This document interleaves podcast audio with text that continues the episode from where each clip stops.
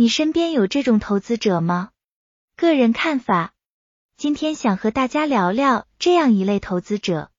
这种投资者其实挺多的，我们身边基本都能找到。其实反映到生活中也是到处都是。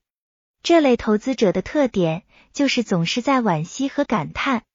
他们经常说的台词就是：“这个股票都翻倍了，我又错过一个好股票。怎么突然开始跌了？我应该早点跑才对。昨天看到过这个股票，怎么今天涨停了？”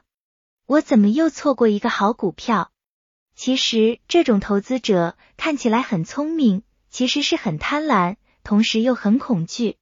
贪婪体现在总是想要获取所有的股票的收益，非常的贪。其实每天都有大涨的公司，每天都有涨停的公司，可是它跟你有关系吗？每个人都不可能预测那一只股票会明天大涨。也不可能知道哪一只股票会涨停，可是有些人却天真的想要获取根本无法预知的收益，大涨之后还怪罪自己，说自己怎么没早点买。其实它的大涨跟你有关系吗？恐惧体现在股票一跌就哭爹喊娘，每天盯着手机看，仿佛跌了就是世界末日一样。股票波动就跟吃饭一样正常。企图要求股票天天涨的人，这不是脑子有病吗？那我就想反问你一句：好公司底部的时候，你人在哪里？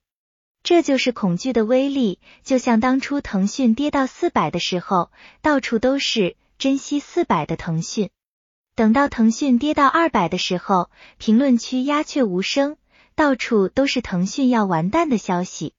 贪婪和恐惧这两种情绪，如果你无法努力控制，投资里你基本永远是韭菜。